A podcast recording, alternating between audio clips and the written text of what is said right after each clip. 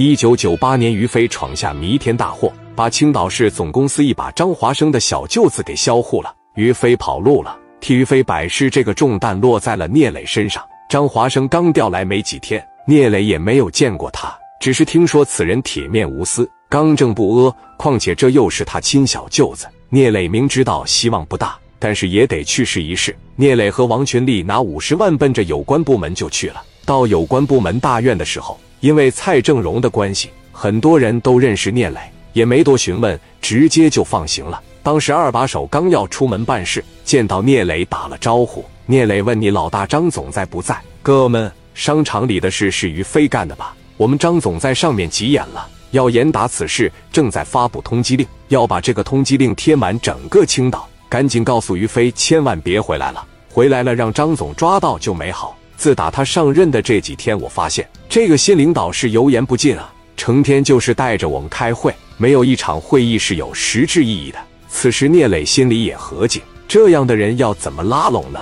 身边的群力说：“别担心哥，咱们先见见他。只要是人都有会弱点和软肋，咱们先摸摸底细，然后再想办法应对他。”二人来到办公室门口，整理下衣服，轻轻的敲了几下门，听到里面说进来，聂磊和王群力就进去了，站在张华生跟前。张华生抬眼一瞅他俩：“你们二位是？张局长你好啊，做个自我介绍。我是皇冠假日酒店全豪实业有限公司。”群力置业有限公司的老板，我叫聂磊，这是我兄弟王群力。哎呀，你就是聂磊呀！没想到你这么年轻。我来青岛工作的时候就听说你小子不简单啊，年纪轻轻的在青岛能折腾成这样，你挺了不起啊！今天来我这是什么意思？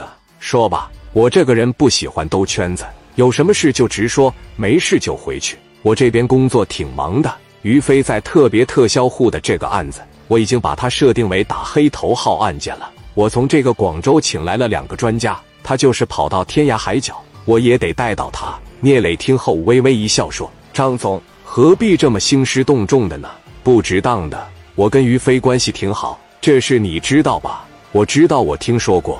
那我今天是过来的意思，张总心里面应该也明白吧？那咱就打开天窗说亮话，好吧？你看你调来也有一段时间了。”我一直也没有机会和您沟通沟通感情，正好赶上这个机会啊，过来见见您，给您带点礼物，望您笑纳。另一方面，我也是为了于飞这个事来的，没有于飞，没有我聂磊的今天。我希望张总可以对他网开一面。这个事并没有惊动上边，根本就没有必要小题大做。你看看这个东西，你喜欢吗？我觉得你会喜欢。以后咱们交个朋友。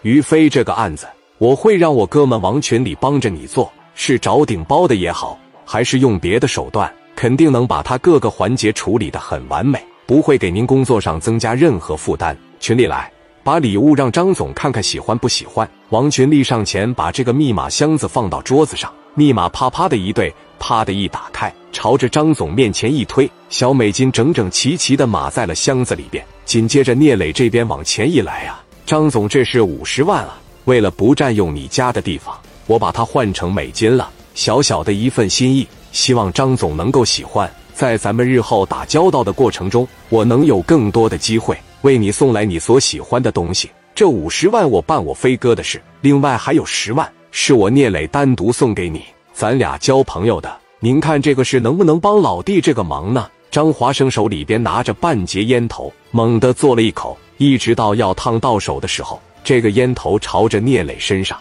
啪就扔了过去。